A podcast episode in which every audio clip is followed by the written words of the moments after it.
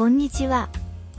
漢方養生指導士正直ファームの庄司です。今日は大根についてお話ししていきたいと思います。それではよろしくお願いします。食材の情報。大根は油中のお野菜でキャベツブロッコリー白菜などの仲間です。大根の歴史はよく分かっていませんが紀元前2200年の古代エジプトで20日大根に近いものがピラミッド建設労働者の食料とされていたのが最古の栽培記録だそうです。日本では弥生時代には伝わっていたようです。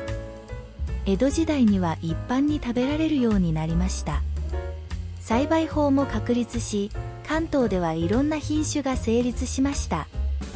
ちなみにお客様を呼べない役者さんのことを大根役者と呼びますね。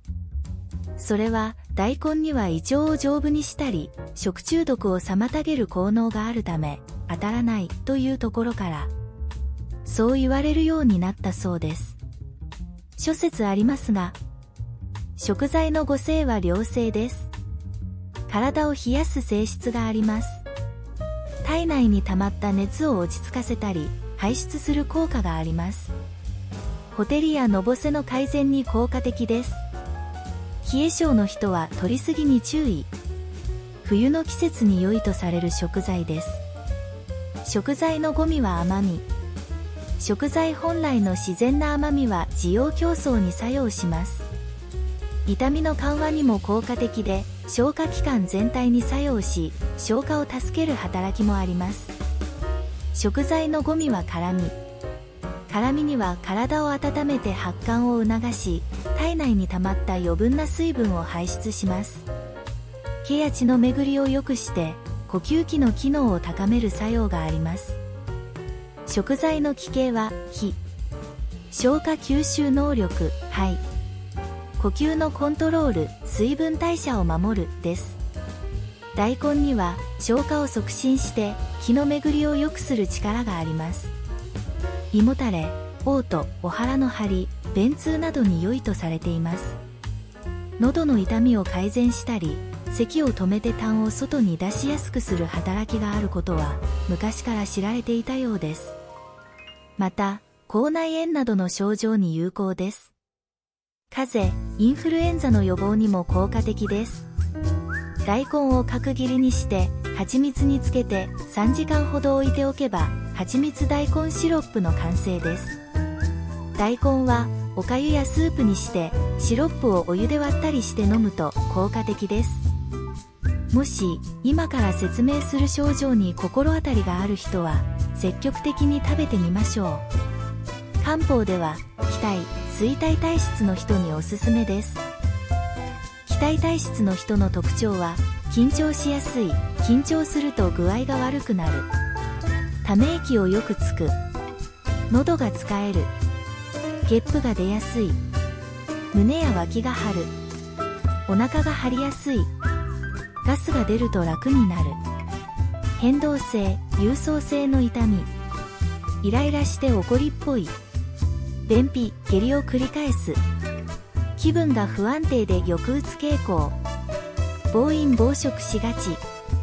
月経前緊張症。月経前に胸が張りやすいです。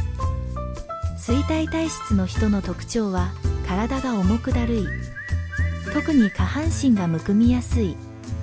雨の日や梅雨に具合が悪くなりやすい。下痢難便になりやすい。吐き気とめまい。車酔いしやすい。お腹がチャポチャポしている。朝は関節が硬く曲がりづらい。痰が多い。鼻水や鼻づまり。頭が重く痛い。汗がべたつく。胃腸が丈夫でない。女性の場合は織物が多いです。最後に大根の消化酵素として有名なジアスターゼなどなど。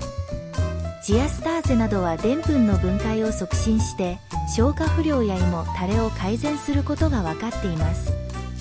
しかし熱に弱いのが弱点です。生のおろし汁は熱を取り炎症を鎮める効果があります。体を温める食材と食べたり温かい出汁で割ったりして食べると良いです。大根の五章は良性なのですが加熱したり干したりすると平成に変わります。体の調子が悪く胃腸が冷えている時は煮たものや切り干し大根を食べると良いとされています。以上で説明を終わりたいと思います。今日もご視聴ありがとうございました。正直ファームは中山間地の耕作放棄地を使いながら環境に負荷が少ない農業を目指しています。農薬や動物糞堆肥を使わず美味しい野菜作りをしています。漢方養生指導士として体を整えるための野菜や他の食材の情報をお届けします。気に入っていただけましたらご登録よろしくお願いします。